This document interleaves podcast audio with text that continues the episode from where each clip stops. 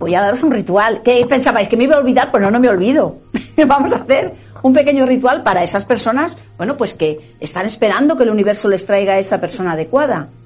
¿Vale? Vamos a hacer un pequeño ritual. Os voy a explicar, es muy sencillo. Pensar que los rituales no tienen que ser complicados. Puede ser sencillo y puede ser muy efectivo. Entonces, vamos a coger un velón de color rosa, ¿vale? Un velón. Un velón significa que es más gorda que la vela. La vela es una vela normal y un velón es más recio. Vamos a poner un velón de color rosa. Y lo vamos a ungir, ¿vale? Con aceite de vainilla.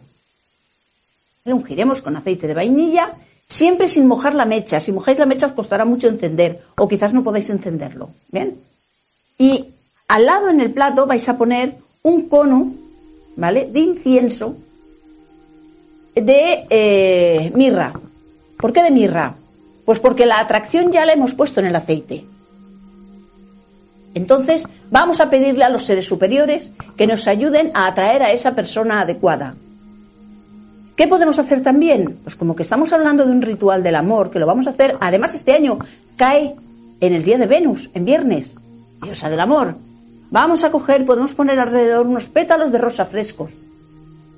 Podemos poner unos pétalos de flores, frescas, ¿eh? No secas, frescas. Y rodear esa vela con todo nuestro cariño de todo ese amor. Y pedir al universo que venga esa persona adecuada para nosotros. ¿Bien? ¿Qué sucede? En una pareja también hay que alimentar el amor. Podemos hacer lo mismo, pero poniendo debajo una fotografía de la pareja, siempre en un momento en que estabais contentos y felices. Pues ponemos debajo del velón la foto de esa pareja. ¿Para qué? Para que ese amor no falte, para que ese amor no acabe.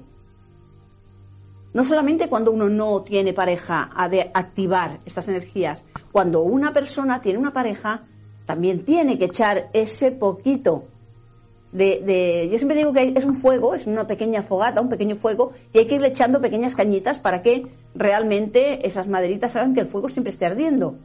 Entonces no podemos quitar la ilusión a ese amor.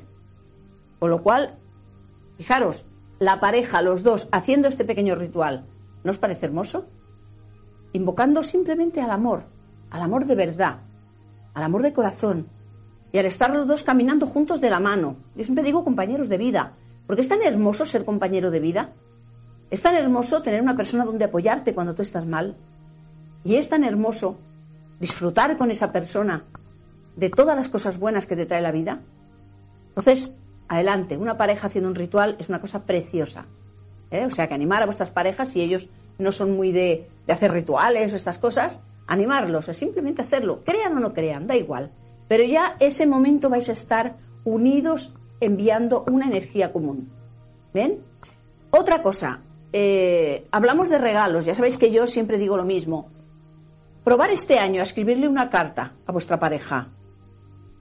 Probar a escribirle una carta a esa persona que amáis, diciéndole lo que sentís realmente.